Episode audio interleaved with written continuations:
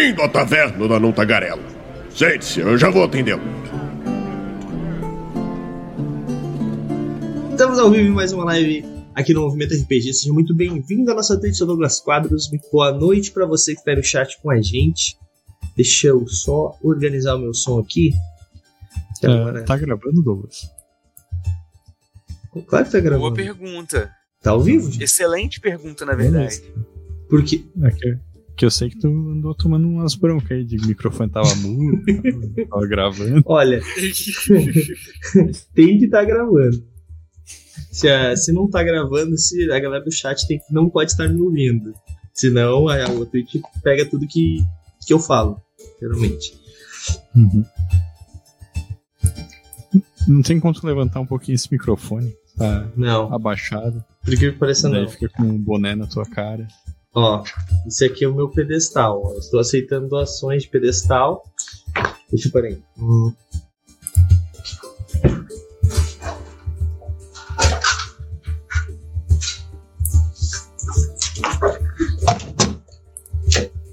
Tá melhor agora, Raul?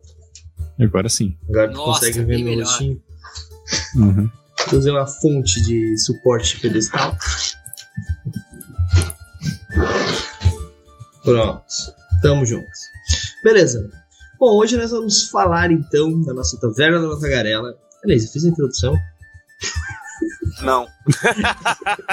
eu tô dando muito material pra estourar visual no futuro, né? então vamos lá. Saudações, aventureiros. Aqui fala Douglas é Quadros. É maravilhoso. Não, eu não começo assim a taverna. Foda-se. Hoje a gente vai falar sobre mecânicas de terror aqui na nossa taverna do Tagarela. É.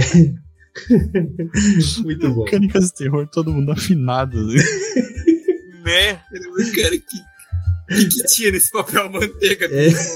A, primeira, a primeira mecânica de terror já começa com o pânico de congelar na apresentação, de se embananar em público ali. É. o terror que todos sofremos. Douglas hum. é a cobaia. Seu personagem é nervoso, né? O seu, seu, seu, personagem chega na frente da multidão. Tu nota que tu tá sem calças. E tu precisa. É. ai, ai. Bom. Quem nunca? Hoje nós vamos falar, conforme já comentei antes, então sobre mecânicas de terror. Né? Não era pauta, como vocês devem ter visto, deu uma piscada e mudou o título, provavelmente. Mas isso não importa nada, porque o que importa é o que nós vamos falar, no final das contas. Porque quem vai ver isso no futuro nunca, vai, nunca, nunca saberia disso. Né? Só vai saber quem tá vendo isso no presente. E eu já me perdi. Gente, eu não tô legal hoje. Já adianto assistir antemão. ai, ai. Mas, Raulzito. Cara, vai ser o melhor episódio de ouvir do Spotify.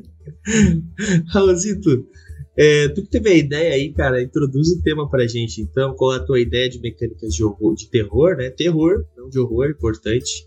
Uh, e por que, que a Jaque Machado não tá aqui e o Matheus Herbst também? Pode falar o que tu falou antes, no passado. Ó, eu. É, a, vários RPGs de terror eles têm mecânicas específicas para lidar com o medo dos personagens. Assim, eu acho que a gente teve um episódio a gente falou de terror de uma maneira um pouco mais narrativa e tal. Agora vamos tentar falar de uma maneira um pouco mais mecânica. Agora, por que o Herpich e a Jaque Machado não estão aqui? Porque eles não responderam a convocação do nosso grupo lá, quando eu chamei as pessoas para participar do podcast. Então, né? Lavo minhas mãos. É isso aí. É isso aí. Só um ataque gratuito, só. Bom, mas, é, se você quer ver algumas dessas mecânicas de terror funcionando, né? A gente tem um episódio é, recentemente gravado, que se você tá vendo isso aqui no futuro, já vai estar no nosso YouTube. É, eu falei a palavra que é, eu me sinto muito estranho falando com o microfone na frente da minha boca. Isso que eu tô escondendo a minha boca. Eu vou falar assim. Deixa eu ver. Assim.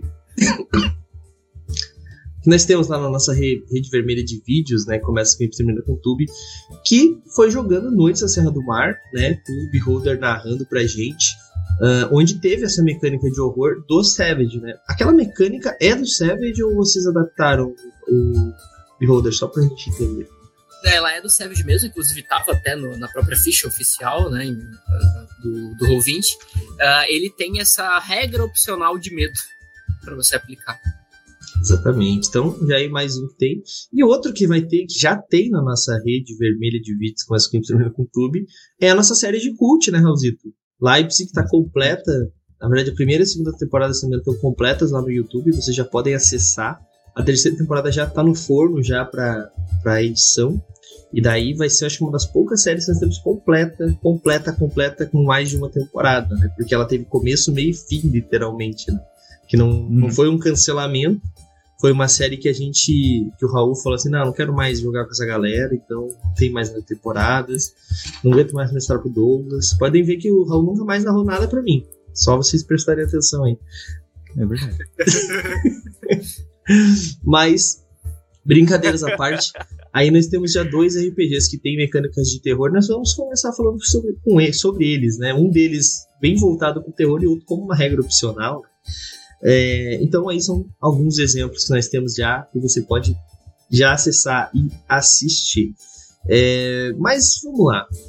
Tem uma coisa muito importante. Eu tenho alguns episódios que eu já gravei sobre terror no RPG, horror no RPG, inclusive no falecido podcast, que tem, sei lá, uns oito episódios, tem duas temporadas apenas, que foi o Movimento RPG Podcast, onde era uma, uma espécie de entrevista com as pessoas realmente, né? Era só áudio onde eu falei lá com Spor e outros narradores de terror, e de terror não, de RPG, inclusive o que nós gravamos sobre terror, acho que foi com o foi o Cowboy, eu acho que era, Felipe Cowboy, que tem alguns livros, etc, sobre terror também.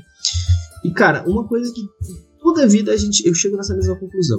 RPG de terror, tu precisa que a galera que tá jogando esteja engajada naquele terror. Tá ligado? Tipo, por mais que o narrador seja bom, que a mecânica seja muito eficiente, se a galera tá dispersa, se a galera tá usando o celular, se a galera tá usando o computador naquele momento para fazer whatever, se é online, é lógico, eu espero que você não libere para seus jogadores ficarem com um notebook na mesa presencial. é, eventualmente a galera vai dispersar e aquele, aquela mecânica, por mais que ela seja muito eficiente para deixar os jogadores com terror, com medo, né, não vai funcionar. Mas daí eu, eu com todos esses anos minha, nessa indústria vital, outra coisa que eu percebi também é que talvez não seja necessário os jogadores ficarem com terror, tá ligado? Contanto que eles sejam bons jogadores e interpretem bem esses personagens. Baseado nessas informações, o que, que vocês acham disso? Edu, tu que falou até, que não falou muito até agora, o que, que tu acha? Cara, eu acho que ah, é um pouco dos dois, porque se você conseguir pegar a galera, igual a mesa de lobisomem, né, que a gente tava jogando, a, de mortos.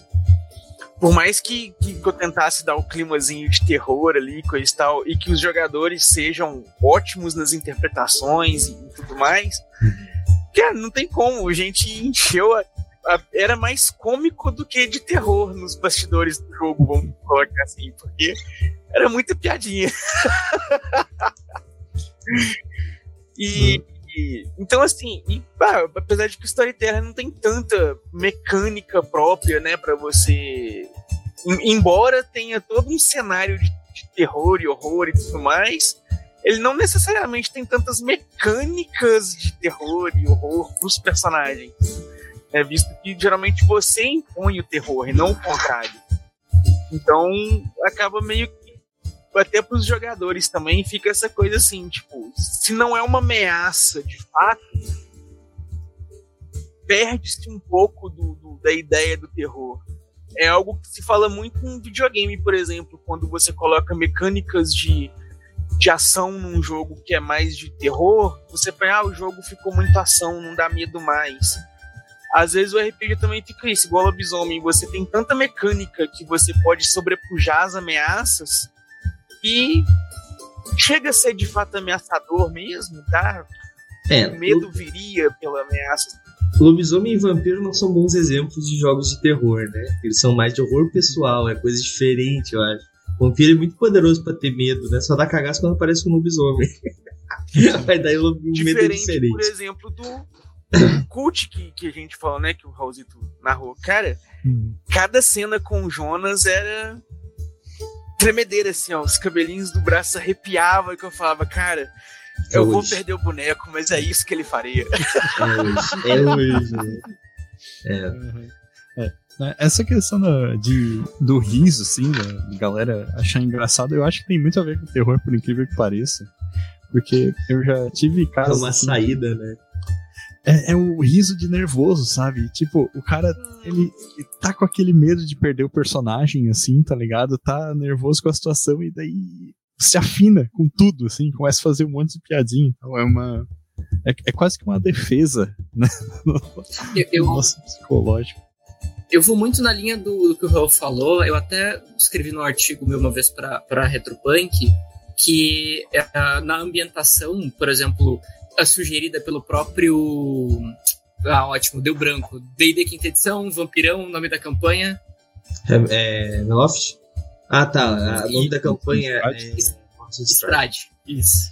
Exatamente. Ele até orienta na ambientação de que os jogadores podem fazer piada, eles podem rir, desde que o humor não parta do narrador. Então não tem problema ter comédia na mesa. A comédia só não pode ser o narrador de terror. Ele não pode ser a fonte desse humor. Uhum. Se ele não for a, a, fonte do humor, se ele for esse contraponto, dá, desenrola, tranquilo. Agora, a uhum. distração, que, o, que é pegar celular, essas coisas, quem já foi no cinema ver filme de terror e tem aquela adolescentada de 15 anos que fica rindo, pegando o celular ou conversando o filme de terror inteiro? Depois sai e fala que não dá medo. É. Sabe? Uh, então, sim, ela, você tem que ir lá para jogar. Ela, ela, pede mais atenção do que o RPG medieval, por exemplo. É, é, eu, eu, acho que assim, tipo, se a gente tá com. A gente tem que se dispor a, a participar do, de, um, de uma mesa, tá ligado? Tipo, quando a gente vai. Por mais que assim. É que complicado, né? Pra nós aqui, nós quatro principalmente, a gente fala de RPG de uma forma diferente do que a maioria das pessoas praticam, né? Porque, vou dar um exemplo, a galera que. A minha vida já também é um pouco mais diferente nesse sentido, mas a maioria da, do jogador de RPG padrão, vamos dizer assim, a galera joga RPG, tipo, toda semana. E daí, de repente, o narrador inventa de fazer uma mesa de terror, tá ligado? No meio. Então, tipo, tu não tem escolha. Tu joga RPG de terror com o teu mestre ou tu não joga. E a galera que, por exemplo, vou dar um exemplo que aconteceu que não tinha muito o fazer. Eu joguei com Nicolo e Ravenloft. O Nicolo é um personagem de Brancalônia, um morado e tal. É, então, tipo assim, não me encasava. Eu precisei fazer algumas alterações drásticas na, no temperamento dele, na, no comportamento dele e tal é, que não me agradaram muito, por causa que eu não gosto muito de fazer essas mudanças.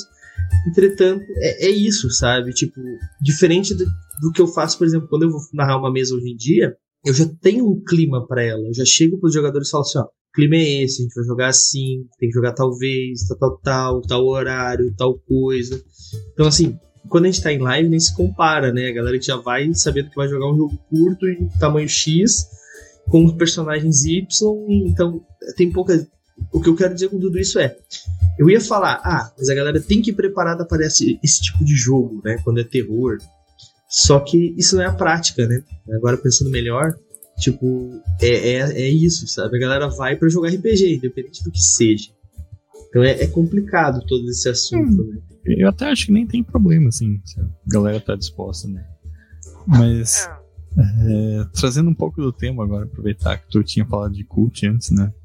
O, o cult, eu, eu acho que ele tem mecânicas de terror muito interessantes, porque que vem do próprio é, Apocalipse Indie, né? É, o, o Valpasso ele falava em português, eu não lembro o termo que ele usava agora. Motor Apocalipse, eu acho. é, Mas... a cara do Valpasso. Uhum. Mas é, a, a, própria divisão desses testes que tu tem o sucesso, a falha, e a falha é sempre catastrófica, ela gera um movimento do mestre, né? Um movimento é quando o mestre faz alguma coisa para ferrar os jogadores. E entre essas duas coisas, tu tem ali a, o sucesso com complicações, né? E, então é muito difícil tu sair ileso de um teste em cult, né? Tanto é que sempre que acontecia uma vitória, as pessoas comemoravam, assim. pode, pode ver na campanha aí que tá no YouTube já. Mas. o terror já começava quando você chegava assim, ah, não sei o que, alguma coisa, e surgia teste. Aí todo, a, todo mundo já congelava, Não. assim, pra observar a rolagem do dado, porque podia. A primeira temporada. Merda, muita merda ou uma chance pequena de dar bom. A primeira temporada, quem montou ela pro Raulzito foi o Klaus, né? O meu personagem ficava em time idiota pedindo teste, porque eu não tinha entendido o sistema ainda. A todo momento fazia merda acontecer, né? É. Então. E a galera assim, no chat, ai, pede mais teste, pede mais teste.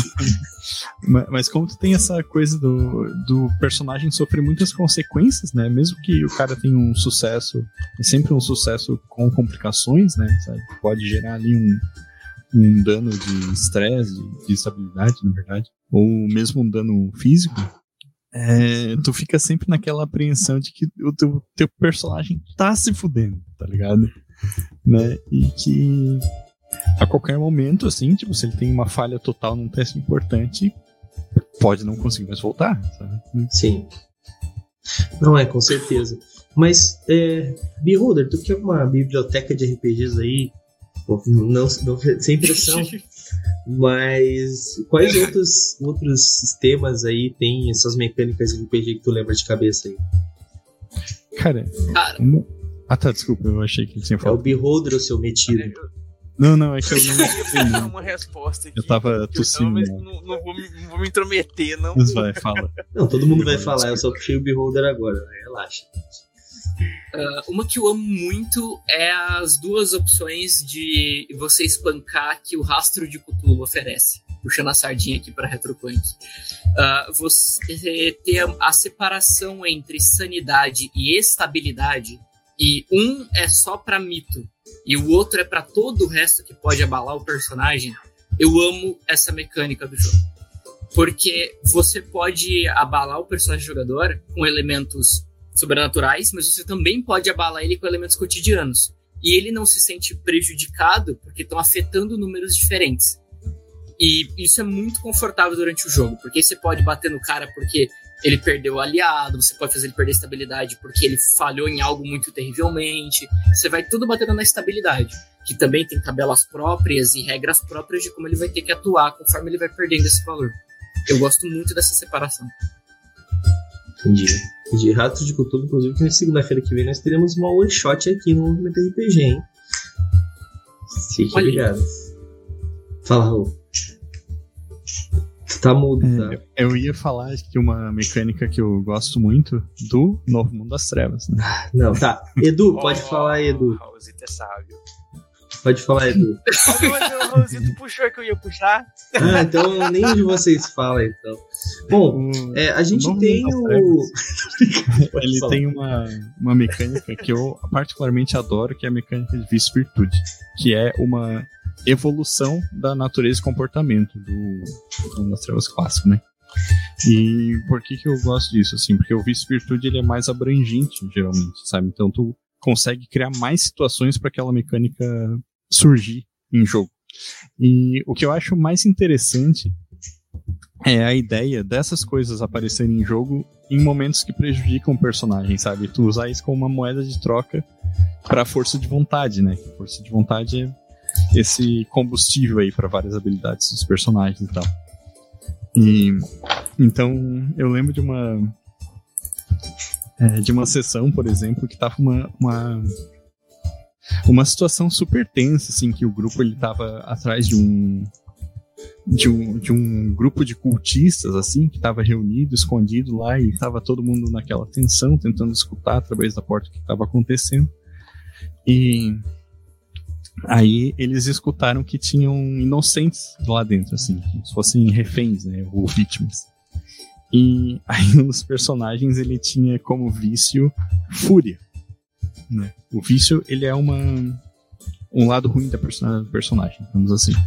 Aí eu falei para ele, cara, teu vício é fúria, então tu pode recuperar um ponto de força de vontade, isso, tu, sei lá, entrar atirando, chutar a porta e tal. Aí ele olhou, é isso mesmo que eu vou fazer. Então. Mas é, daí deu merda, assim, morreu é, inocente e tal. Mas, mas assim, é, esse é, é, um gatilho que coloca um pouco na mão do jogador, né? Do, do, do digamos assim, do mal que ele pode causar para prejudicar o grupo, sabe? É, cedendo esses impulsos, assim. É uma parada que eu curto bastante. E eu nunca consegui usar natureza e comportamento do mesmo jeito no Mundo das Trevas clássico. E acho uma pena que mudaram isso na segunda edição, no Crônicas das Trevas. Eu joguei só a segunda edição, então. Uhum. Por isso que eu acho uma bosta, sério. Vale puxar um, um lembrete aí, um sistema mais antigo. O novo é o rastro do, de Cthulhu, né? Acho que o antigo é o chamado de Cthulhu. Não. Isso. Que. Não, não, são dois diferentes. São é? dois diferentes. Existem os dois. Não, então, é o jogo o novo é, o rastro de Cthulhu. Tem o chamado Aí, o de antigo. Não, tem o chamado de chamado. Cthulhu novo. Né? Um é da New Order e o outro é da Retropunk. Ah, tem, não, Os dois é um... têm edições atuais. Não, mas não, é que é o que o Edu um, tá querendo dizer, o tem chamado um game de Cthulhu, de Cthulhu que é antigão. É, o chamado é lá de Cthulhu da foi lançado do AD&D ainda. Nos anos 80. Mas ele ainda é. existe, entendeu? Ah, pode crer. Mas não pode sei falar. Não sei se mudou a, a Foi questão de comunicação. É. Esse, o, o Cthulhu antigão, ele tinha uma mecânica de, de, de, medo que era bem bacana, que era, era literalmente o, o jogo contra os jogadores. Porque você tinha toda uma paradinha de você ir acumulando é, medo que ia te levando pra insanidade. Então, à medida que o seu personagem fosse tendo contato com qualquer coisa do, do, tipo, ele ia deixando de ser humano.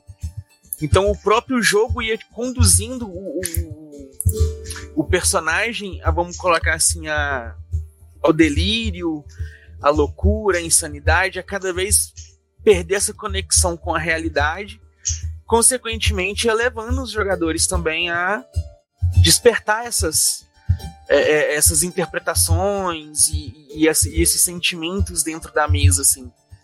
E que às vezes, por exemplo, falha de ter é, alguma mecânica que induza isso em nível de interpretação, sabe? Que eu digo. Porque, por exemplo, igual o Raulzito colocou o vício e a virtude do, do, do, do Novo Mundo das Trevas, ele tem essa, essa, essa pegadinha também de induzir você num, numa questão interpretativa de você colocar aquela situação em mesa, você colocar aquela situação em jogo. Mas nem sempre você coloca, por exemplo, é... deixa eu ver um outro jogo. Ah, não vou lembrar agora um de cabeça aqui. O próprio Storyteller mesmo novo, né? Você tem regras ali tudo, tem um cenário sombrio e tudo, mas você não tem nada que te fala, tá? Isso tá pesando no seu personagem agora, assim, em questão de interpretativo sabe? Ah, o medo que o seu personagem vai sentir, é, é, a Mas... tensão. Mas isso não, não tem é... uma coisa assim que mecanicamente afete o personagem para ter essa representatividade interpretativa. Mas tu não acha que isso é um pouco da. Como é que eu posso dizer? trabalho do narrador fazer esse tipo de coisa? Porque, tipo assim, eu já joguei com narradores onde, tipo, o meu personagem ele se sentia tão mal com aquilo que eu tava fazendo que era, ficava até muito difícil de interpretar, sabe? Então, tipo, eu acho que depende muito do personagem, depende muito do narrador também. Só que eu concordo que se o jogo tem mecânicas para te ajudar nesse sentido, facilita. E isso é, é o que é. eu tentei eu... dizer e devo ter falhado. não, não, na verdade, na verdade foi, foi eu, eu entendi porque você pegou como exemplo o chamado de Cthulhu. Uh, e eu amo chamado de Cthulhu, eu amo muito chamado de Cthulhu, mas eu tenho muita dificuldade em narrar chamado de Cthulhu para as pessoas, porque o rastro, como ele mira em estabilidade e sanidade, a sanidade demora muito para cair, ela só cai quando você de fato se depara com mitos. Então o seu personagem dura muito mais. Em chamado, tudo bate na sua sanidade. Então ele é um jogo que você sabe que você tá uhum. fadado a perder. Ele não tem onde escapar, você está fadado a perder esse personagem. Uh, eu já narrei a campanhas prontas de Cthulhu e eu juro, eu nunca consegui narrar até o final para nenhum grupo na minha vida. Eu nunca narrei uma campanha até o final para nenhum grupo. Todos morrem na segunda tentativa, na terceira tentativa, na quarta tentativa. Todos morrem ou ficam insanos. Uh, e é muito difícil você encontrar jogadores que estão dispostos a acompanhar as tabelas de enlouquecimento de chamado de Cthulhu. É o que o Douglas falou, ele é pesado. Quando a coisa vai descendo e vai caindo e você se atém ao livro, você fala, não, vamos jogar o que o livro propõe. Ele vai ficando muito pesado. Ele vai descendo a níveis muito pesados. Muito difícil encontrar jogador que consegue comprar bronca e ir até o final. Assim. É, e também tem aquela questão que o jogo ele uhum. pode ele tem que ser gostoso de jogar, né, cara? Por mais que às vezes é legal, que nem o jogo Noite da Serra do Mar, tava aquele clima de tensão. A gente jogou agora o Desaparecido na semana passada, que tinha uma, um quê de terror, assim, a galera tava meio cagada o que, que tava acontecendo, mas, tipo, não era nada nível extremo. O próprio Cult que o Raulzito narrou, né, o Leipzig, tipo, todo mundo tinha medo, ele descreveu um inferno, ele descreveu uma, um massacre, literalmente, mas, tipo, ainda assim era um, um certo nível, né, então, tipo assim, tem jogos que eles são extremamente pesados, e nem, mesmo que o narrador queira dar uma segurada, o próprio Rate, né? Tipo, ele não fez muito sucesso exatamente por causa disso. Ele é, é. muito pesado. Ele é um jogo que, se tu não tá bem mentalmente para jogar, ele é muito punitivo, sabe? Tipo, ele te deixa mal, fisicamente e mentalmente mal, sabe? Então, é, é, o cara tem que tomar muito cuidado com isso. Mas, pode falar. Como tu falou essa questão da. da às vezes é, é difícil tu botar numa tabela assim como o jogador deve se sentir, né? Tipo assim, ah, quando tu chegar nesse nível de sanidade, aí tu vai estar tá abalado e tu tem que gritar e arrancar os cabelos. Assim. E às vezes não é exatamente o que o jogador está pensando no personagem, né? Porque às vezes o jogador ele quer colocar suas próprias ideias na, na, na crônica também, e, e isso é uma característica do RPG, por isso que a gente joga RPG, né? Então, é, eu particularmente prefiro quando existe essa flexibilidade, assim, né? De tu dar pelo menos uma gama de opções para o cara é, escolher como ele vai interpretar aquela, aquele medo, aquele pavor, aquela insanidade e assim por diante, né? Então, é, cara, isso Eu fiz uma, uma narrativa, eu fiz uma narrativa, tem uma, tive, tive uma campanha um tempo atrás, eu ri porque o Vinícius está aí no chat ele jogou essa campanha. E a gente, em determinado momento, eu botei é, sanidade como um dos atributos para os personagens. Era uma campanha de 3.5, mas é aquele negócio que eu falo sempre, né? A gente usa as mecânicas que a gente acha interessante no que eu quiser, porque o jogo é meu. eu comprei o jogo é meu, foda-se, né? Então eu apliquei uma mecânica de sanidade ali no 3.5. Até tem Cthulhu oficial pra D20. tem, pior que tem. E, cara, uh, cara chegou, eu, chegou eu, um determinado momento. É. Chegou um determinado momento que a gente. que um dos personagens estava com, com muito. Com a, com a insanidade muito grande, assim. Aconteceu uma, um determinado evento. E daí a gente assim, tá, eu perguntei pra ele, cara, tu quer rolar, pra saber qual a insanidade ou tu quer descrever? Ah, prefiro rolar e descrever por cima do, do que rolou. E daí ele, ele, ele acabou que a rolagem deu que ele tipo, começou a ter um. comer carne humana. Tipo, se automutilação comendo sua própria carne, tá ligado? Uma coisa assim, pra entender. E daí, tipo, as, as, formas como ele interagia com isso não era aquele negócio do cara simplesmente se matar comendo os braços, as mãos, etc, etc, etc. Não, ele de vez em quando, assim, os personagens dos outros já acabando vendo que ele tava, tipo, literalmente mordendo o próprio dedo níveis muito mais fortes do que uma pessoa normal, sabe? Eventualmente isso acabou tendo problemas, etc, etc, etc. Mas, tipo, as descrições que ele fazia, a forma como ele fazia isso, é o que era legal que fazia dar um terror, né? O negócio da insanidade. Só que, assim, era um jogador que ele era muito preparado para isso. Eu não sei se algum outro jogador é, que é mais iniciante teria essa mesma facilidade para fazer esse tipo de coisa, né? Eu acho que a tabela ela tá, ela te ajuda nesses quesitos assim, sabe? O cara pegar e interpretar exatamente aquilo que está na tabela vai te ajudar. O problema é que às vezes é difícil para alguém interpretar uma coisa que ele não está acostumado. Né? Exatamente. É que nem, por exemplo, assim, pega um jogador Tem novato. Gente que gosta de se jogar na. O Edu tá com muito lag, mano, hoje. Só um pouquinho. Um pouquinho Mas não, é... mano. Cinco minutos. Que, não, é que você comentou um negócio, só ia pegar o gancho. Pode falar, pode falar. é... É porque tem gente que gosta de se jogar na interpretação, né, cara? Que vai pegar ali e vai, tipo, tirar um rio de uma gota que você der pra pessoa fazer. Você fala uma palavra, a pessoa tira um Oscar de interpretação do negócio. E tem gente que é mais introspectivo, que vai você vai dar um negócio ali, a pessoa não vai nem querer falar o que o personagem fala. Fala, não, meu personagem fala para fazer isso. Ah, o meu personagem vai tentar convencer.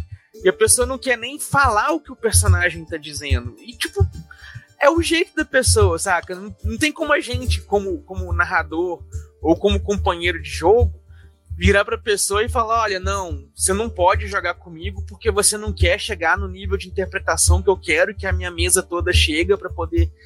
É meio paia. Mas assim, Edu, é, é, desculpa te interromper, eu acho que esse tipo de coisa a gente consegue ajudar o jogador, né? O Vini tá aí e ele até falou ali, eu confesso que tem esse problema às vezes, mas tô tentando superar isso. É uma coisa que sempre acontecia nas minhas mesas, quando alguém começa, ah, eu falo que. Meu personagem chega e fala tal coisa. Eu falo assim, não, fala.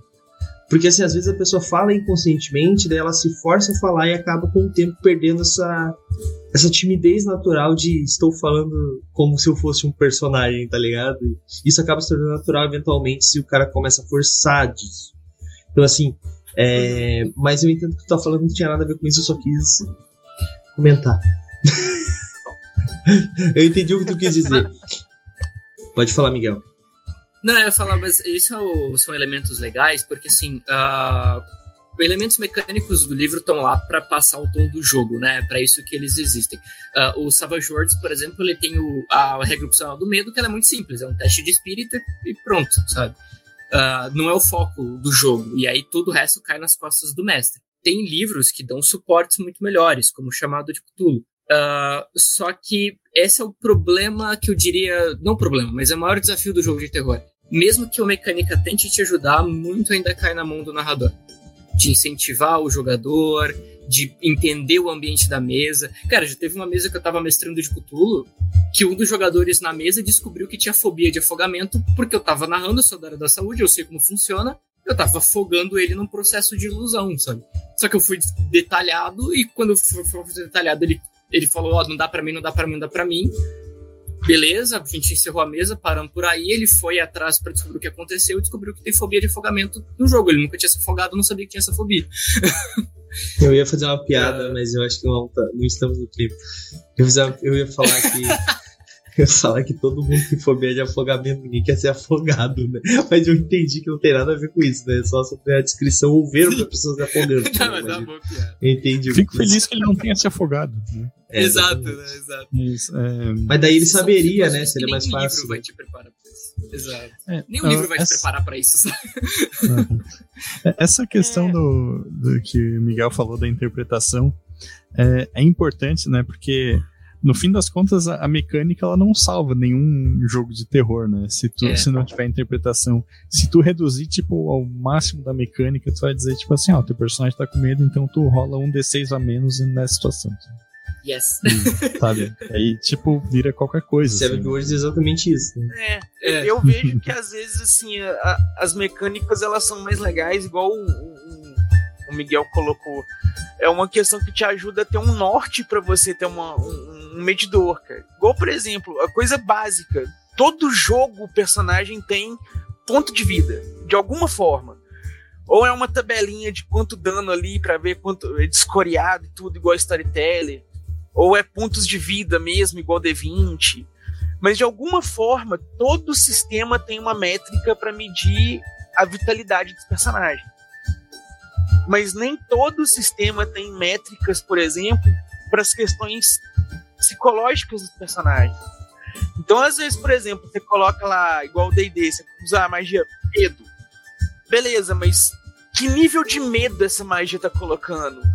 A, ao nível, por exemplo, fobia, igual o Miguel falou o caso, que o personagem um chega tá, a, descontroladamente perder o controle sobre aquele medo, ou é só um medinho que o cara vai ficar paralisado e não vai querer agir, mas tá de boa, consegue ficar no ambiente suportar. Na verdade, ele vai sair correndo se ele não passar no teste. Nível, como que você psicologicamente é, Hã? sai correndo, né? Tem, tem sistema que resume isso. Você é, corre o D&D explica, né, isso. É. Eu, eu entendi o que o Edu quis dizer, mas o D&D não foi um bom exemplo porque ele explica exatamente cada nível de medo faz, né? O é medo, falei, ele explica no nível da mecânica, né? Exato. Tipo, é. ah, tu vai é, fugir. Inclusive com, com essa linguagem, assim, né? Você se afasta da fonte de medo do, em todos os seus turnos a partir do momento que, sabe? Exatamente. Coisa mas, extremamente burocrática. Mas, mas, mas, isso que o Edu falou. É, ah, pode falar, É porque foi o primeiro que veio na cabeça, assim. Fala, Miguel. Não, mas é, é legal pegar o Dungeons Dragons como exemplo, é muito bom para mostrar que às vezes mecânica e descrição do próprio livro não se conversam. Por exemplo, nos pontos de vida, quando você lê no quinta edição, ele fala que os pontos de vida não representam só saúde. Representa a condição, representa. Ele fala que até representa a sorte do personagem e da maneira como ele foi atacado. Só que depois, quando você vai pra regra, espada longa sempre corta. Então, se o mestre descreve que a espada longa pega na armadura, dá um blunt, amassa, e o cara só sente o impacto, e ele perde vida pelo impacto, não tá sangrando, o cara vai falar, não, não, mas espada longa sempre corta, dano é corte. Então, mas é que daí tem outra explicação. Só tudo chato aqui de regras, né? Porque ele, o D&D tem muitas edições. Isso, na verdade, é, é, é outra questão é que na verdade não é que te acerta, tu vai tipo assim, passou perto de ti o suficiente para te na próxima vez não pode passar tão, não vai passar tão perto. O ponto de vida é muito mais isso, é o teu condicionamento físico, tu vai cansando, tu vai esquivando menos, tu não vai tendo tanta Mas, sorte. É sobre isso. Esse é o problema da regra. Porque a regra diz que espada longa sempre aplica corte. Então, se então, eu dei um dano de espada longa, ele deveria ter tomado dano de corte. Depende. Entendeu? Quer dizer que tu não cortou, entendeu? O ponto de vida ele não tira vida. Tu só vai perder vida quando tu tem um sangramento, ou quando tu tem um dano massivo, ou quando tu é acertado e daí tu cai com um negativo para quase morte, entendeu? Falando em quinta edição. Mas isso é outra. outra... eu entendi o que tu quis dizer. A, a sim, grande, sim. a grande questão. Isso, é, isso não tá no livro, isso é a interpretação tua. Não, tá no livro que tá no livro. Leu as outras edições pra te ver. Não sei se nas é, novas, então, né? 3.5. Vamos ter, fazer uma pauta disso depois. É uma boa, é uma boa. Pontos de vida e seus, suas regras. Mas, ó. Mas enfim, a sanidade é a mesma coisa. Tem livros que as coisas não se conversam.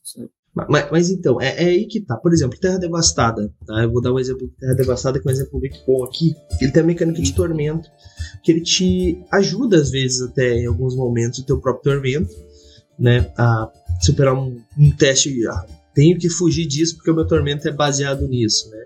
Ou então tu tem mecânicas para te cair e ficar catatônico porque tu não aguenta mais sofrer. Teu cérebro desliga sobre aquela situação. Então, assim, só que daí vai de... é, é, tudo depende do jogador no final das contas. A mecânica, por melhor que ela seja, por um jogo mais interpretativo, por, é, jogo explique melhor possível a mecânica, aplique tudo bonitinho. Se o jogador falar assim, ah, meu personagem cai no chão catatônico, beleza, vai ter um impacto. Agora, se o cara chegar no chão, o meu personagem cai no chão, ele começa a babar, ele bota as mãos no cabelo, começa a segurar, vocês notam que as mãos dele começam a ficar vermelhas, as pontas do dedo brancas, por causa que tá apertando com tamanha força, as unhas ficam brancas, né? O cabelo dele começa a sair sangue, começa a sair com esses.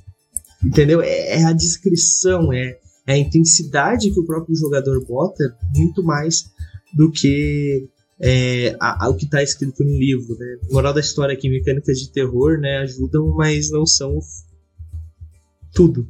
Né? Ajuda, mas não soluciona o problema. Exatamente. né? Edu, a gente te cortou umas 30 vezes. Quer falar mais alguma coisa aí? E eu prometo que eu não vou, te, eu não vou ser chato dessa vez. dessa vez. Não, cara, eu acho que complementou o que eu, o que eu quis dizer, eu consegui falar na hora que eu tentei, fui cortado, mas consegui completar. Bom, é, então é isso, galera. Vamos para a nossa rodada final para a gente encerrar mais esse assunto. Já estamos já? nos nossos. É, já estamos nos nossos finalmente aqui. Caramba, o papo foi legal. rodada final, então, Raulzito. Né, alguma rapaz? dica pra galera aí para usar mecânicas de terror melhor, aprender a usar mecânicas de terror. Ou então, o que não fazer também. Acho que se aplica nesse caso. o que não usar, né? É. Cara, é... antes de falar isso, só fazer uma menção que a gente não, não falou durante o podcast, que é a mecânica da fome do Vampiro Quinta Edição. Que eu achei que ela conseguiu é, abarcar muito mais o que significa fome, né? Que não, não é só um medidor, assim, de quantos pontos sem tu tem, né? Os níveis de fome, eles têm uma tensão a mais de que como tu rola para ver se tu vai aumentar a fome ou não, tu sempre tá naquela de, puta, será que eu vou usar esse poder agora? Será que não, né? Não, não é uma coisa tão direta. Mas, é, é, encerrando agora, eu acho que isso tem a ver um pouco com é, como eu gosto de usar mecânicas de terror, é, que, que tu tenha alguma coisa que não seja é, previsível, né? Que sabe que que o, o, jogador fique naquela tens, tensão, né, quando vai rolar o teste ou fazer alguma coisa, e que a mecânica ela te dê espaço para interpretar como o teu personagem está sentindo medo, né? Eu, eu acho que para mim isso é o, o, fundamental de boas mecânicas de terror e como eu gosto de aplicar elas, né? E e no mais é isso, né? Não sei se tem algum conselho melhor do que isso. Show de bola. Show de bola. Uh, não, é, é uma boa dica, na realidade. Uh, continuando Sim. então, Miguel, e você? Qual é a sua dica, ideia? Cara, uh, eu vou partir de uma recomendação de um livro que eu gosto muito, que é Os Ceifadores. Até quando o Douglas me deu as opções de, do que pegar do Valpassos, ele falou esse ou esse, Os Ceifadores, por favor. uh, eu gosto muito porque ele coloca o jogador no papel de um assassino. Né? Você vai interpretar um assassino, não um psicopata, um assassino. Uh, então ele deixa bem claro separar essas coisas e ele, da maneira mais educada e polida possível, ele tenta explicar que o assassino existe, que é uma profissão, que as pessoas fazem isso na vida real, e você vai interpretar esse personagem.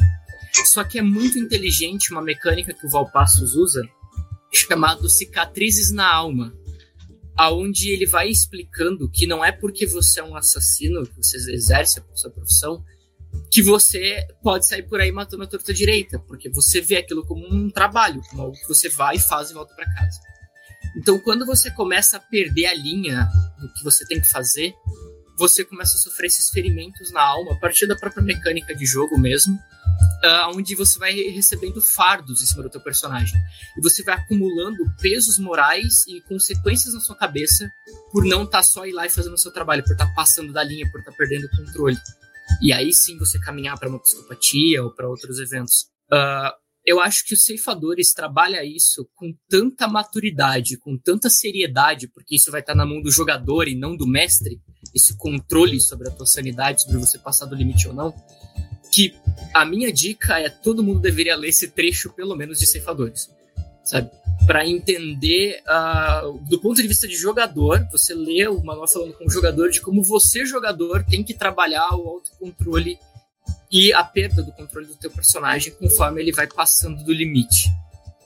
Uh, eu recomendo muito que as pessoas leiam esse trecho do livro, assim, para ter um pouco da perspectiva de como é você, jogador, tendo que lidar com isso sem a interferência do mestre, já que o livro tá falando direto com o jogador. Você vai ter o fardo e você vai ter que reagir de acordo. Eu acho muito bom. Show de bola, então fica aí a, a indicação. É, do Beholder. E se você não leu, aconselho todos os livros do Valpasso, inclusive estão à venda lá na loja do Movimento RPG, loja.movimentorpg.com.br. Vai com frete grátis e autografado pelo autor, tá, gente? Então aproveite. Uh, e para fechar então nessa rodada final, Eduardo Filhote, alguma dica, ideia, sugestão para a galera aí do que fazer ou não fazer? Então, uma coisa que eu gosto bastante é de sempre que eu tô narrando e vou entregar isso agora aí pro pessoal. eu sempre vou anotando, tipo, o quanto você vai, entre aspas, punindo os personagens de forma que você vai forçando os personagens a ficarem abalados. E aí, com o tempo, você começa a conversar com os jogadores para determinar que o personagem já tá começando a chegar num determinado nível. Porque uma coisa, às vezes, é o jogador tá tá envolvido na cena, envolvido no clima, pegando o, o, o feeling de outros jogadores da mesa. E outra coisa é o personagem do jogador tá em determinada situação. Às vezes o jogador tá super de boa, mas o personagem tá super tenso. E o, o jogador nem sempre tá com essa noção ali de o quão tenso, quão é, envolvido o personagem pode estar. Então, às vezes, anotar o, quanto o personagem tá para poder dar esse toque no, no jogador. E também peguei essa ideia que eu gosto muito que o Raulzito puxou aí, que é dos vícios e virtudes lá do Novo Mundo das Trevas. Que eu acho também que é bem legal. Que você vai dando esse norte para saber o que é aceitável ali pro personagem e o que vai pesando para cima dele e trabalhar essas questões, porque a mecânica às vezes ela falha nisso de dizer nesse ponto, né, tipo, o quanto o personagem está sendo prejudicado para poder influenciar nas ações, tomada de decisão, É, e coisas do tipo, que às vezes o medo, ele tipo, a sua decisão vai ser a mais estúpida possível, porque medo, sabe? Você não tá conseguindo raciocinar a ponto de pensar, ó, é melhor fazer isso. Tudo indica, não, seu medo vai te fazer tomar uma atitude burra. O que acontece? Né, vimos histórias de terror o suficiente para saber que as pessoas tomam as piores decisões possíveis nesses momentos. Né? e aí fica essa recomendação. Show de bola. Show de bola, Edu. Ficou a recomendação então aí do Edu. É, acho que são três boas recomendações, né? Ah, então eu nem vou, vou, deixar vocês aí enquanto a gente tá ganhando. né? Porque. Bom, gente, é isso então. Chegamos ao nosso fim aqui do Mecânicas de Terror. Mais uma Taverna da Tagarela. Agora vamos pros jabás. Eu vou começar falando do jabá do patronato do Movimento RPG que está aí na tela de vocês. Patronato do Movimento RPG, que é a forma mais barata e fácil de você é, ganhar livros de RPG. Eu acho que se você me dissesse, não, Douglas, tem um lugar que é mais barato para ganhar, para concorrer a livro todo mês, que é mais fácil, olha, me apresenta, me apresenta, tá? Por favor. Porque assim, você paga 5 reais por mês e você pode mandar via Pix. E, literalmente você tem que clicar no botão e pagar. Só. Só isso. E aí? Tem como ser mais fácil que isso? Ah, Douglas, mas pode ser que eu não ganhe. Todo tipo de. Tudo é assim, gente. Não é? Até a loteria na caixa. Pois é, quanto é que tá um bilhete de loteria hoje em dia? Alguém sabe? Eu ia, é 3 reais, eu acho. Não, acho que não é mais. fazer piada que do jeito que tá indo até o salário, pode ser que você não ganhe no mês Deixa eu ver aqui, ó. Quanto é que tá, ó, é. Loteria. Vamos ver quanto é que tá um bilhete de loteria. Ó, vamos ver. Ah, Mega Eu falou que é 6,50, mano. Olha aí. Uma vez que eu joguei um bilhete, acho que foi 2,50. Então, ó, 6,50 é mais barato ser um patrono do movimento RPG. Nossa. E aposto que tem muito mais chances de ganhar do que sendo jogando loteria aí, cara. Então, ó, 6,50, o Eric disse que é 4,50, vamos botar uma média de 5,50 então, para todo mundo ficar feliz. Bom, de qualquer forma, galera, como é que funciona o patronato? Você apoia a partir de 5 reais, tá? Você pode apoiar de 5, 10, 15, 20, 25, 30, 50, 100 reais, tá? Você que escolhe esse valor a partir de 5. E a cada 5 reais em compras, em compras, é, começou a loucura dos outros. E a cada 5 reais em apoio, você ganha uma chave. Essa chave ela te dá direito a concorrer a prêmios todos os meses. Os prêmios são, como por exemplo, o Miguel poderia fazer uma coleção ali, mostrar todos os prêmios que tem, ficar uma hora mostrando, mas são livros, Cara, são camisetas. Cara, uma onda aqui, ó. Pois é, a galera tá meio puta Todo contigo. mês. Mas, ó, é camiseta ofertada pela Bar do Shop, nossos parceiros da Bar do Shop. Olha só, falando isso, Miguel, chegou outras camisetas aí, né, Miguel? O que, que tu achou? Chegou- Lindas, lindas, lindas demais. Show de bola. Então, ó. E se você não quiser esperar pra ganhar o patronato, você também pode comprar. O que? Show. Tua reação. Eu não tô legal. Pra baixo. Aí você falou. Show de bola. Você pode comprar essa camiseta com 20% de desconto lá na loja, tá? É só botar um movimento RPG. Eu até escrevi errado o nome do cupom. Perdemos o Miguel. Oh, desculpa. O movimento RPG 20. Aí, agora sim, você pode comprar. A Bel falando, tá começando a aparecer marmelada. Ahn, nós também damos caixas de miniaturas ofertadas pelos nossos amigos da janela aqui. Miniaturas de extrema qualidade, são muito bonitas as miniaturas de verdade. Ganhei também. Olha aí, ó. Tô esperando a minha ainda. A tua não chegou. Ah, não, mas tu não recebeu, pô. Vai a de, a de, a de um ano de patronato só, não foi, não é? Exatamente. Vai chegar. A tua, Ainda tua, não liter- recebia de um ano a, pra- a literalmente tua, né, Raulzito? Porque é a do, Uhum. do carinho, né? Então, Uhum. bom. E também. Eu só né, tenho uma miniatura de RPG. De, de um personagem Pathfinder que eu fiz quando eu morava em Floripa ainda. Olha O aí, Duncan vai ser a segunda. olha aí, olha aí. E bom, E o nosso mais novo parceiro, né, que não é tão novo porque já está há algum tempo com a gente, mas é o Sebo da RPG, tá? Que é uma loja de livros de RPG, mas também é um sebo. Ah, Douglas, como assim? É porque assim, é difícil falar que eles são um sebo, sendo que eles vendem livros zero, né? Fechados. Então, mas são sebo, né? O nome é Sebo da RPG. Isso que importa. Lá você vai encontrar muita coisa que já saiu de linha, tá, gente? Que não tem mais para vender. É, pra galera que gosta de tem, pra galera que gosta de, de 3.5 tem, Vampiro, tem um Vampiro terceira edição lá, Edu, já viu? Novinho, lindo. Cara, eu vou trocar o meu aqui por um novo. né? Tem muita coisa bacana, tem até Vampiro Requiem, olha aí, Raulzinho. Então, assim, ó, se você procurar lá, você vai encontrar alguma coisa que com certeza você está procurando e não achou, tá bom? É só você sair na, na Shopee, e procurar por Sebo da RPG, você vai encontrar eles. E todos os meses agora eles estão entrando com um prêmio no patronato. Gosta de Shadowrun, os próximos prêmios aí são oferta da Sebo para Shadowrun, que eu vou adiantar. Bom, então é isso, galera. Todos os meses são prêmios, são sete prêmios atualmente, são quadrinhos, camisetas, como eu falei, miniaturas, livros físicos, livros que vão de 50 a 300 reais. A gente já deu livro de 300 reais, galera. 300 reais. Alguém pagou 5 reais naquele mês e ganhou um livro de 300. Porque também não é assim, gente. Não é quando você não ganha, você perde o seu ticket, o seu valor ali. Não. Ele é cumulativo, né, Edu? Ele é cumulativo.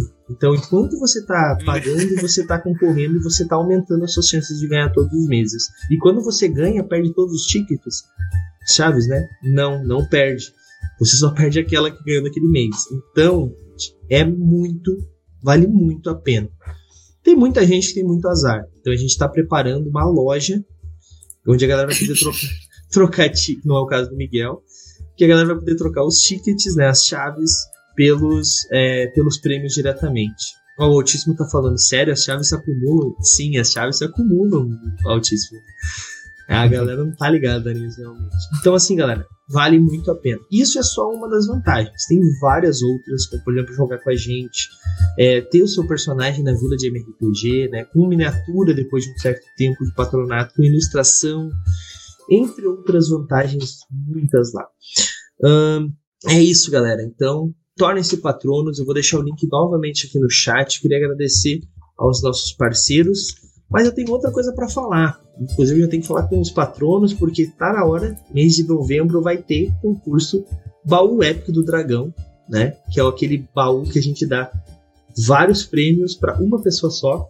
Então, uma chave só ganha vários prêmios, só que é uma chave especial que você pode comprar ela. Ela custa 50 reais, você pode ir lá na loja do Movimento RPG, loja.movimentorpg.com.br, na aba concursos, você vai lá e é, acha a chave para comprar. Cada chave você tem uma chance, ela custa 50 reais, você pode comprar quantas você quiser, inclusive pode parcelar no cartão de crédito, tá? Aproveitem, galera, são cumulativas também. E, cara, o, o último, o prêmio que o Edu ganhou, pelos meus cálculos, deu mais de 600 reais em prêmios.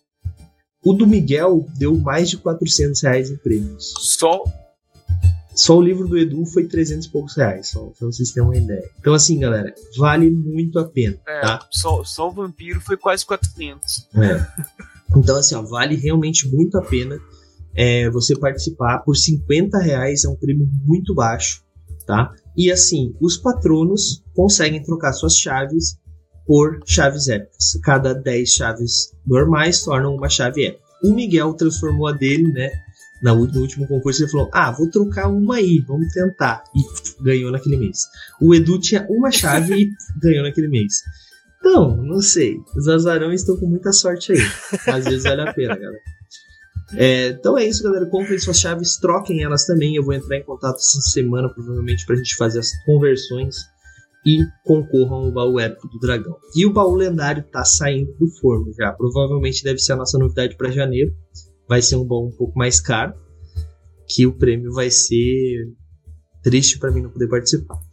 Bom, gente, é, vamos pro jabá dos nossos convidados, então, nem tão convidado, né? Na verdade, já é da casa, todos três aqui, mas Raulzito, faz teu jabá aí, quem não te conhece ainda, por algum motivo, de onde tu vem, que se alimenta. sempre pode ter alguém que tá chegando agora, né, cara? Claro. Então, deixar o Linktree ali com todas as coisas que eu faço. Eu sou é, ilustrador, designer, é, toco numa banda, tudo ali no Linktree. E falar aí, é, essa semana eu vou estar aqui jogando Império de Jade, quinta-feira. E essa semana eu acho que é só isso, né? Ou, ou ah, não, tem uma one shot sexta, talvez também. Tem não sim, é, não é talvez. Enfim. Tem sim. enfim, é, várias coisas aí. É isso? É isso. Show de bola.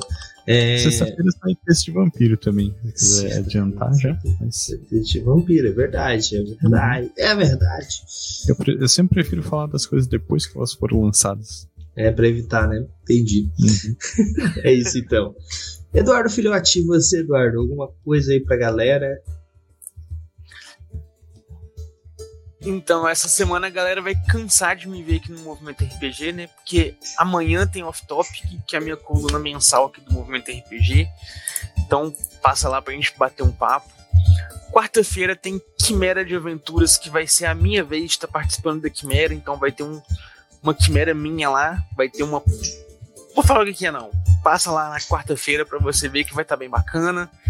Na quinta-feira Strange Império de Jade vai ter mais uma sessão aí de Sombras do Passado, que é a nossa mesa de Império de Jade, com a participação da Marcela Obama, Raulzito jogando aí junto com a gente, também o Stamato e o Regi lá do Estúdio Tanuki, tá muito maneiro. Sexta-feira, pelo visto, eu vou estar jogando aqui de novo, que eu vou estar também nessa mesma one shot com o Raulzito. vou estar aqui jogando é Rastro de Cthulhu, não é? Não, não. Olha, quer ver? Tirou minha vaga. Não, não é Rastro de Cthulhu. Sexta-feira, Sexta Chaves da Torre. Ah, não, não, minto. Não, é nesse. Não, deixa. Então me enganei. Sexta-feira estou de folga. Vocês não me verão aqui. Nem é texto meu da Liga das Trevas dessa vez, porque o texto meu foi semana passada. Então passa lá que dá tempo de você pegar da semana passada o textinho lá que foi sobre os Nuisha, que é, são os fera coiote do mundo das trevas. E vou deixar o link aqui para vocês me seguirem nas minhas redes sociais, seguirem a minha sex shop também. Não vou falar muito dela agora, não por causa do horário, mas sigam lá. Vou deixar o linkzinho aí no chat. Muito obrigado, valeu. É isso aí. Show de bola. Link do chat ali do Edu. Então, é... e gente, sexta é Chaves da Torre. Rastro de na segunda-feira, dia 31 de outubro. É. Só pra deixar claro, não confunda. Isso aí. Chegou no final assim, cadê o 20? Mas o importante é que você chegou, cara. Tá sempre nos nossos corações, isso que importa. Miguel, e pra gente encerrar então com chave de ouro, faz teu jabá aí. Pra quem não te conhece ainda, vai te conhecer muito, né? Espero. Porque vai ter ah, mais publicações, né? eu também espero. Ah, entendi, tá. Ok, justo, justo. justo. É, tem uma editora vindo aí, né? Eu fiquei sabendo. É, mas uh, só quero uh, pedir para me seguirem nas redes sociais, arroba Miguel Beholder em todas elas, para acompanhar tudo que eu estou envolvido. Uh, mas o que eu quero dar destaque é para o Catarse Noites na Serra do Mar. Uh, se você botar no Google Catarse Noites na Serra do Mar, você encontra facinho. Para dar uma olhada no projeto, já foi apoiado, então se você fizer o seu apoio, é garantia que você vai receber o seu conteúdo. Porque se a gente chegar nas metas estendidas, os PDFs das metas estendidas vão para todo mundo, até quem apoiou com valor mínimo. Então, se tu puder, apoia, se não puder, divulga, uh, faz empréstimo com alguém, pede para alguém apoiar para você, pede aniversário, pede favor. Depois você nunca mais devolve dinheiro pro seu amigo, mas apoia o Noite da Serra do Mar, por favor, pra gente conseguir chegar nas metas estendidas e todo mundo ficar feliz. Show de bola. Show de bola. Vou deixar o link ali no chat, galera. É, para você, para ficar facinho aí. Tá? Então, apoiem Noite São Serra do Mar. Tenho certeza que vocês vão gostar. Nós jogamos, foi muito divertido. Amanhã, lá na nossa rede vermelha e começa com o YouTube, vai ser um episódio da nossa one shot, narrada pelo Beholder. Eu, o Raulzito, jogamos. O André e o. O amigo do Miguel, que eu não me lembro o nome, o Eiton, o Everton, o Wilson, Walter. Walter, Walter. Quase, Walter. quase. Wilson. Mas você passou perto, foram todos os nomes ali da mesma. Eu sabia que era com W. Passou só. perto, passou perto. Então, galera, eu tenho certeza que vocês vão curtir. O jogo é muito da hora. Se você não apoiou, apoia a partir de 20 Tá muito bom o Edu. rindo com delay, né? O Edu rindo com delay, todo mundo ri, faz silêncio, aí ele ri um pouquinho. Ai. Muito bom. Aqui, aqui, aqui, hoje tem uma tempestade do caramba, velho. Tá caindo muita água e a internet tá muito zoada. Pode ser, pode ser. Na, na edição que vai pro YouTube e pro Spotify, depois o Douglas edita e bota o Edu no tempo certo. fala isso pro ah, É. Fala, fala isso pro senhor Eu duvido que ele vai fazer. Bom, gente, é isso. Então a gente vai encerrando mais esse episódio. Se você gostou, é, não tem que fazer nada, só espera aí, que agora a gente vai. Enfim, ah, passar o calendário, lembrei que eu ia falar. Deixa eu passar o calendário da gente. Essa semana vai ser uma semana, mais uma semana, semana cheia, mas aproveitem que é a última, tá? A partir de semana que vem voltamos com cronograma normal, lives, três lives na semana apenas, aliás, quatro, porque eu tô, ainda tô jogando um jogo interminável. mas, então amanhã eu estarei jogando um jogo interminável, uh, o Enigma do Sol Oculto, muito bom, tá? Admito, mas nunca acaba. Quer dizer, já acabou seis vezes para mim, mas eu tenho que recomeçar cada uma delas. Eu como personagem morre. é o Enigma do Sol Oculto, é um RPG solo que estou jogando, no formato Legacy. E, cara, tá bem da hora. A partir das nove da noite estarei jogando amanhã. Bel e Altíssimo estão jogando comigo, com o Eric ele também. Tá muito legal. Ah, Douglas, mas não é solo, é sim, mas a galera me ajuda a tomar as decisões. Tá muito legal. Na quarta-feira, temos estreia, né? Um novo capítulo da Guilda dos Guardiões, que vai se passar em Deadlands. Vai estrear. E, cara, muito da hora tá ficando, tá? Teremos quem que vai estar tá jogando? O Senhorá como Chacan Acho que de conhecido só o Senhor não, tem o James como Arlek, né? O mago de fogo dele. Uh, e eu acho que o outro, os outros dois são personagens novos, se não me engano. Não, tem o Ricardo como o, o Cisgod, né? Então são três personagens que já apareceram e um personagem novo que é secreto, né? fiz meia louca frente soco lá, ver se suficiente para liberar. Mentira. É uma pessoa nova que tá jogando, que é um patrono e conseguiu a vaga aí pelo patronato. Então, vai ser muito da hora. Se você não sabe, a Guilda dos Guardiões é um cenário que nós temos. É uma história que nós temos, que ela não pertence a nenhum cenário nenhum sistema. Por isso nós já jogamos em sistemas como D&D, D&D quarta edição, D&D quinta edição, é, Sétimo Mar, uh, Tormenta, é Space Dragon, Old Dragon e agora Savage Worlds. Já passamos por cenários. Dragon já jogamos? Acho que Old Dragon ainda não. Ah, Old Dragon porque foi meio a meio, né, Raul? Vamos ser sinceros. É verdade, tinha, personagens de Old Dragon. Mas... exato, exato. E nós temos, é, nós passamos com cenários como Ravenloft, Brancalônia, Sétimo Mar, que é um cenário também, Tormenta 20, que é um cenário também, né, o cenário de Tormenta em si. E agora vamos ir para Deadlands. Então teremos um faroeste arcano aí, galera. Então, se você não, não, não conhece, tenho certeza que você vai curtir. Quarta-feira, a partir das nove da noite. Aproveita que é estreia, tá? Com o primeiro episódio, pega do comecinho, pega a história do começo, fica muito mais da hora. Quinta-feira temos é, Império de Jade, Eduardo Filhote narrando, Raulzito jogando lá, juntamente com Marcela Alban, Rege e Stamato e eu não preciso dizer nada, só preciso dizer capivara samurai. E acho que essa é a palavra-chave para você vir na quinta-feira a partir das nove da noite.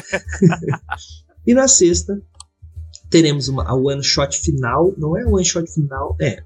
A última one shot que teremos nas sextas-feiras desse mês, que é uh, uma one shot em a sétima. Não, essa é outra coisa. As Chaves da Torre que é um RPG também que foi feito financiamento coletivo e ele foi é, batido a meta em menos de 24 horas. Eu e o Raulzito já entrevistamos os, os, os, criadores e nós vamos jogar com o Arthur, que é um dos criadores. E, gente, a gente precisa continuar apoiando tanto Noites da Serra do Mar quanto as Chaves da Torre. Noites da Serra do Mar, porque é um cenário que eu amei muito, não que eu não tenha amado uh, as Chaves da Torre, mas as Chaves da Torre tem uma, um adicional muito legal, que é fazer o Arthur cortar o cabelo e doar vai ser muito da hora fazer uma pessoa sofrer porque ele tem cabelo comprido por um motivo. Né? E como nós somos, somos todos sádicos, vamos fazer essa beta bater pra isso acontecer. Brincadeira, galera. Mas vai ser bem, bem da hora a gente na sexta-feira, a partir das nove, o one shot, tá bom?